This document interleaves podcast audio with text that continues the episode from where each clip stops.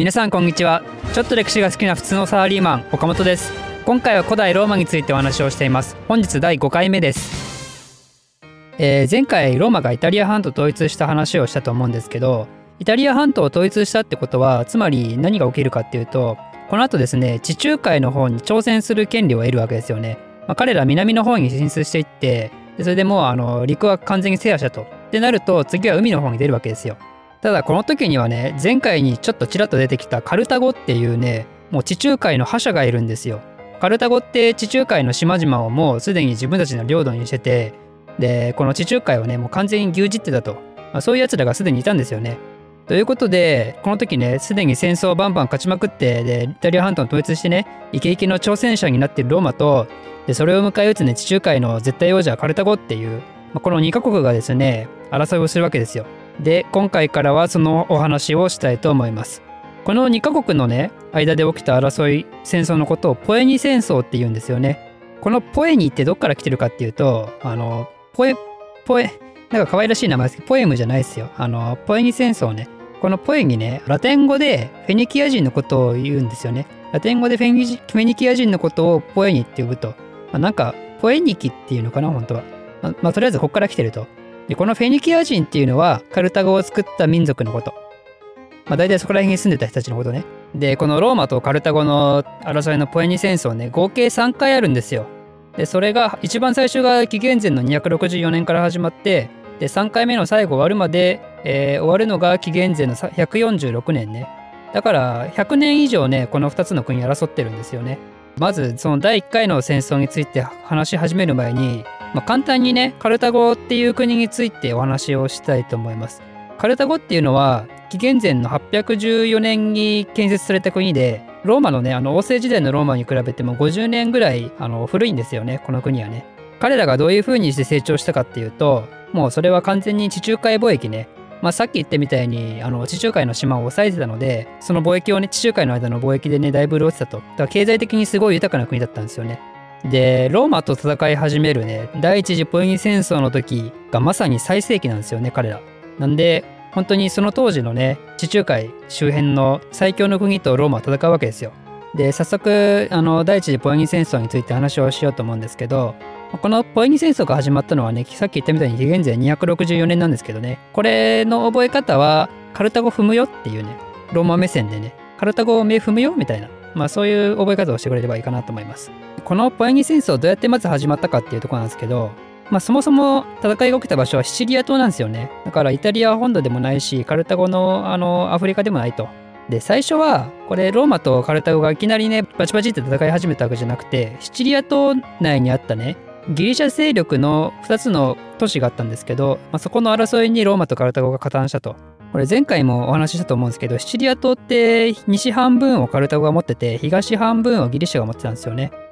でそのギリシャの持ってた都市のシラクサっていう都市とメッシーナっていう都市があるんですけどそのメッシーナがねシラクサに攻められるんですよ。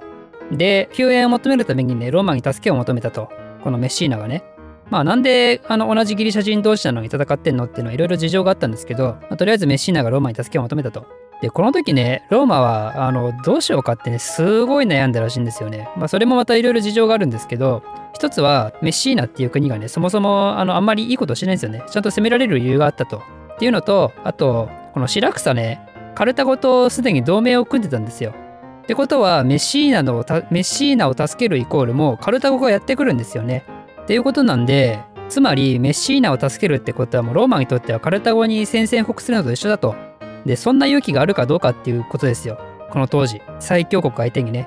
でだけどそこでもたもたしてると今度このメッシーナがねカルタゴに助けを求めようとするわけですよ。てか確か一緒に助けを同時に助けを求めたのかな。でカルタゴはねもし仮にこれメッシーナの方に来るともうシラクサとも同盟組んでるし半分そもそも持ってるし何やかんやってね多分カルタゴはシチリアを完全に占領するとでそれをね恐れたわけですよローマはもうこれ以上地中海で好き勝手やられたらねもう我々はこれ以上進出できないと。ということで、えーローマはメッシーナを助けることを決めるわけですよ。つまりここでカルタゴと戦うことになると。ということで戦いが始まるんですけどこの第一次ポエニ戦争ってほとんどねあの海上戦なんですよ。まあ陸上戦そのシチリア島内でね陸上戦もちょっとやってるんですけどほとんどは海上戦だったと。でカルタゴってさっき言ったみたいに地中海貿易で潤ってた国なんで船を作るね造船の技術がすごいあるんですよ。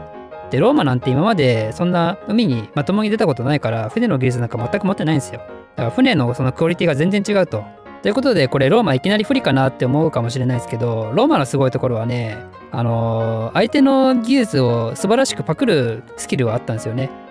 カルタゴのねなんか船が嵐かなんかでこうロマの敷地内領内になんか漂流してきたのがあったと。でそれを見てねあのカルタゴの船ってどういう風にできてるのかっていうのを確実にこう、あのー、分析してでそれをね自分たちで作り出すんですよ。でしかもそれを量産するとでさらにそれに加えてあのちょっと細かいんですけどカラス装置っていうねあの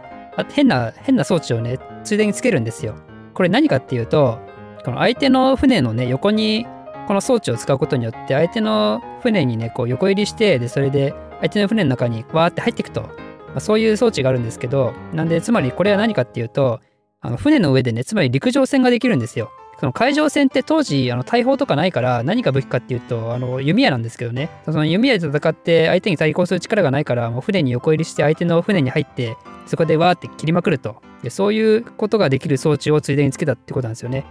まあちょっと詳しい方に聞かれたらそんなん全然違えよっつって怒られるかもしれないですけど私の理解だとまあ多分そんな感じだろうと、まあ、そういう装置を使ってたとということで、あの、ローマね、全然不利な状況どころか、もうこの後バンバン相手を倒しまくるんですよ。だからすごい調子良くなるんですよね。だけど、この装置にはね、このカラス装置には弱点があって、これ重いんすよ。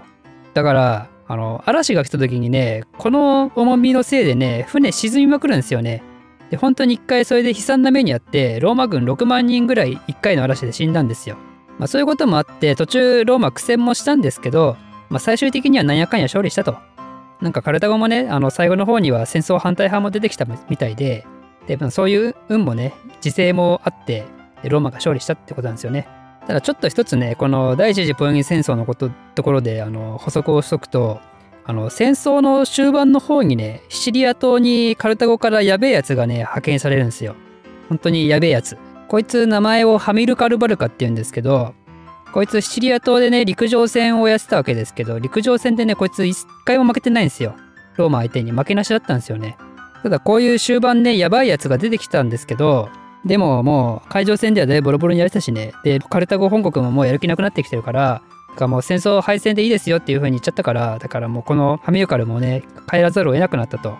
だからきっと悔しいですよね、本人からしたらね。こいつがあの最初の方から出てきたから、出てきてたら多分状況も変わってきたかもしれないですけどね。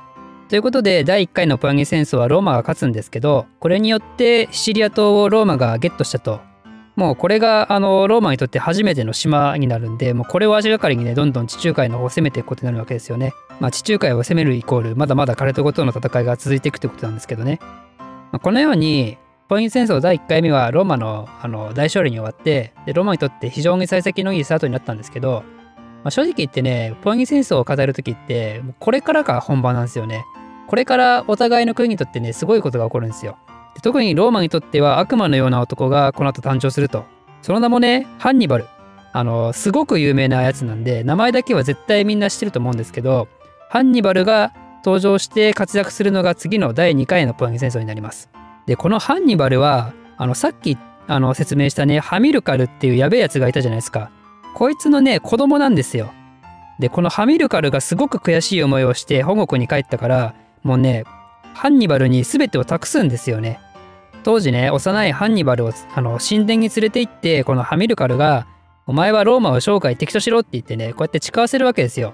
で、きっとね、このハミルカルはその後ももう断るごとに、お前の敵はローマだ、お前の敵はローマだ、ローマを殺すことがお前の宿命だ、みたいなことをね、すごくずっと言うんですよ。きっと。知らないですけど。だからもうハンニバルはもう完全にね、義務教育の世界で、そのローマを殺すのが義務としてもう育ってきた、もうローマは絶対殺すマンなんですよね。ということで、第1回ポギ戦争のせいでね、こういうとんでもない男が登場してしまうわけですけど、そいつがね、この後どのようにローマに対して牙を向いていくのか、えー、それに対してローマはどのように対処していくのかっていうところは、また次回お話ししていきたいと思います。この番組を少しでも面白いためになると思っていただいた方は、いいねとチャンネル登録のほどよろしくお願いいたします。ではまた。